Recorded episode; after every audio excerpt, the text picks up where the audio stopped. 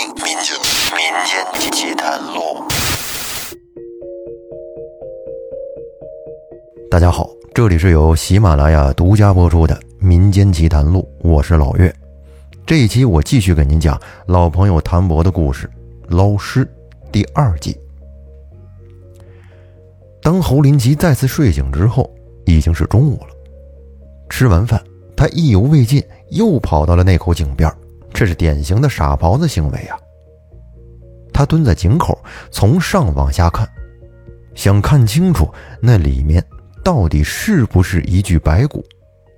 可是，他发现井里却什么也没有了。当时他还给我打了一个电话，说好像又遇见鬼了。我说：“你又遇到什么鬼了？等你回来再说吧。”说完，我就挂了电话，因为这小子。经常干这种事儿，总是大惊小怪的，最后呢，都是以幽默的形式收场。就跟之前央视《走进科学》栏目一样，最开始是恐怖片，中间是悬疑片，到最后是喜剧片。在我挂断他的电话之后，这小子在当地农村找了一个能掐会算的神婆。神婆告诉他，他是沾上了邪气。用柳树条在他小腿肚子上抽了几下，就完事儿了。按照神婆说的，这邪气就是来自于那个古墓。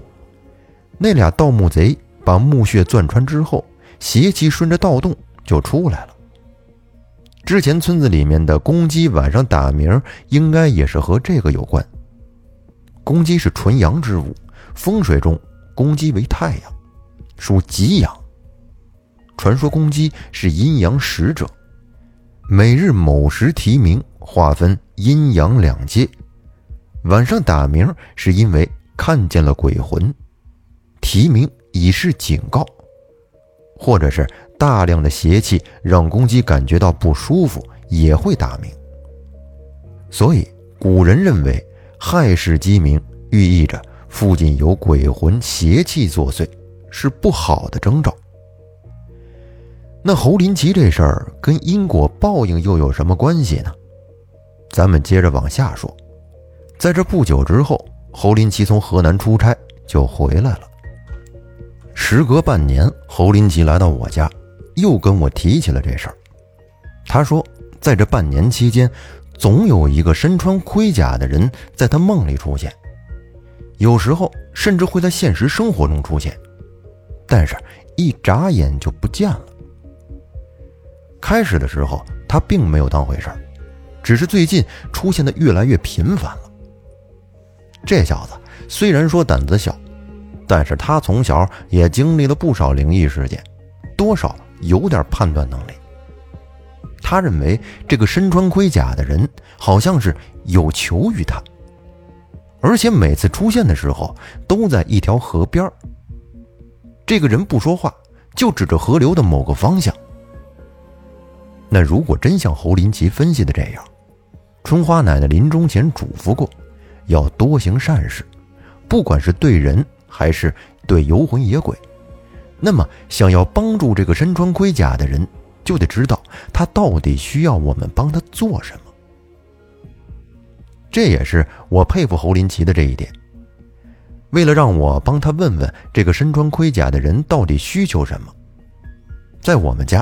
就跟个泼妇一样死缠烂打，赖着还不走了。我也没办法，谁让他是我的好哥们呢？这要是别人，我早一脚踹出去了。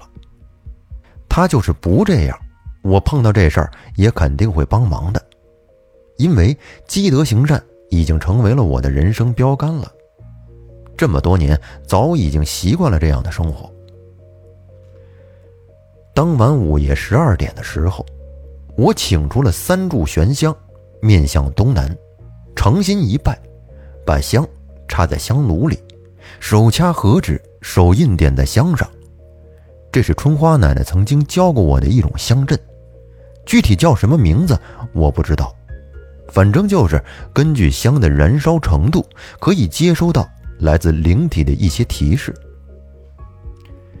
就在香烧到一半时，果然出现了反应。左长右短，呈梯形，中间的那炷香香头暗淡无光，有熄灭的迹象。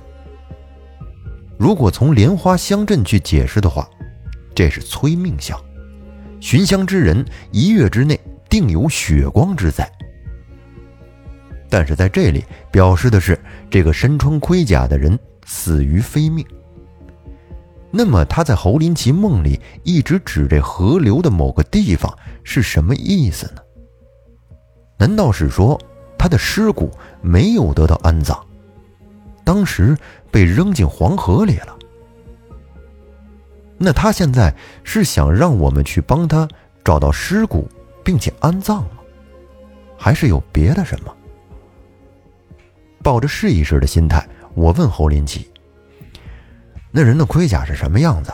大概是什么朝代？你知道吗？”“嗯，那个盔甲看起来有点像是唐朝将军穿的那种盔甲。”我去，唐朝都一千多年了，这即便是找到了，估计都成化石了吧？那那条河你有没有印象？它的水流、河堤等等，有没有给你提供什么线索？像哪条河？嗯，太黑了，看不清。但是河水好像是有点浑浊。浑浊，黄河。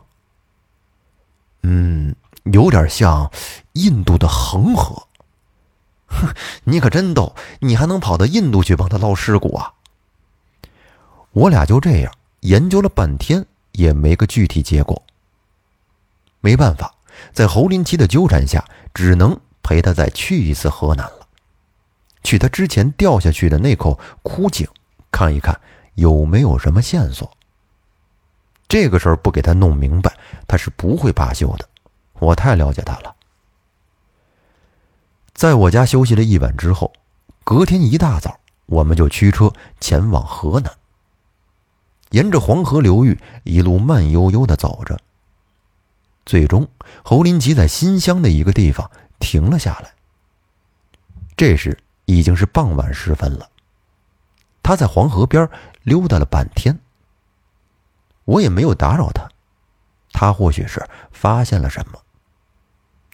我当时坐在车里玩手机，半个小时左右，这小子气喘吁吁的跑过来跟我说：“就是前面那片河流，跟我梦里的场景很像。”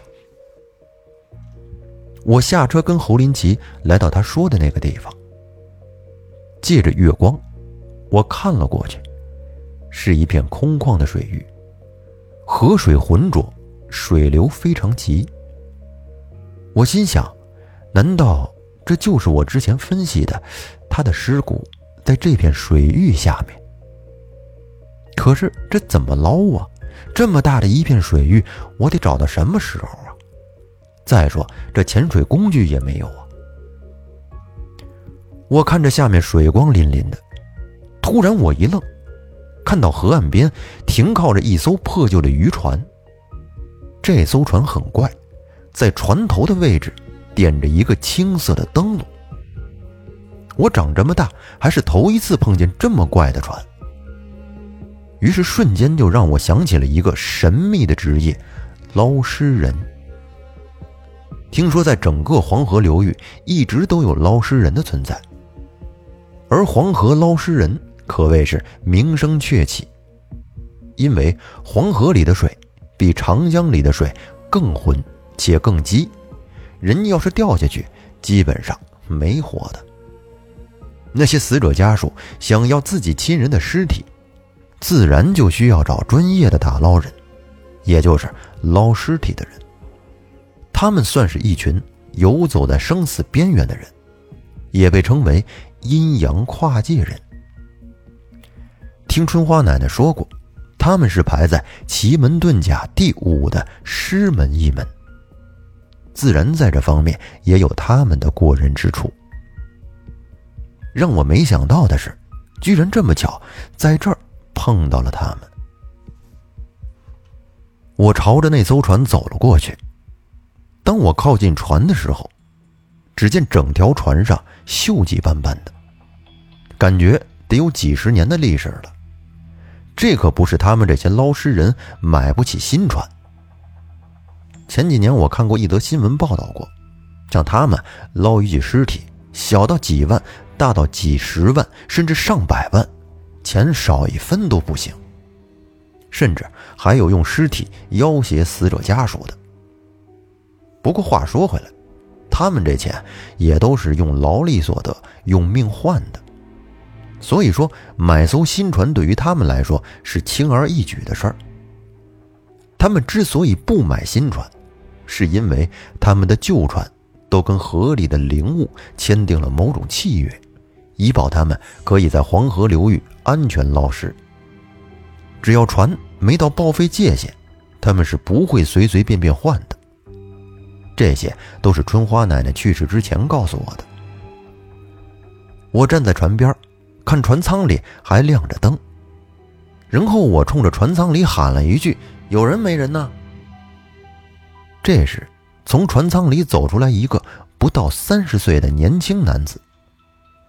我看了一眼他的脸，瞬间就觉得。有点瘆人了。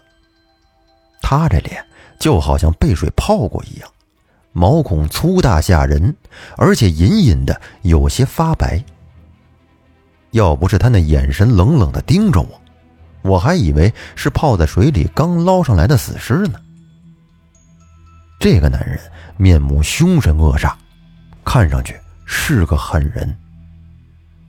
我仔细的打量了眼前的男人一眼。他目光凶狠，带有一丝杀气，不由得让我浑身哆嗦了一下。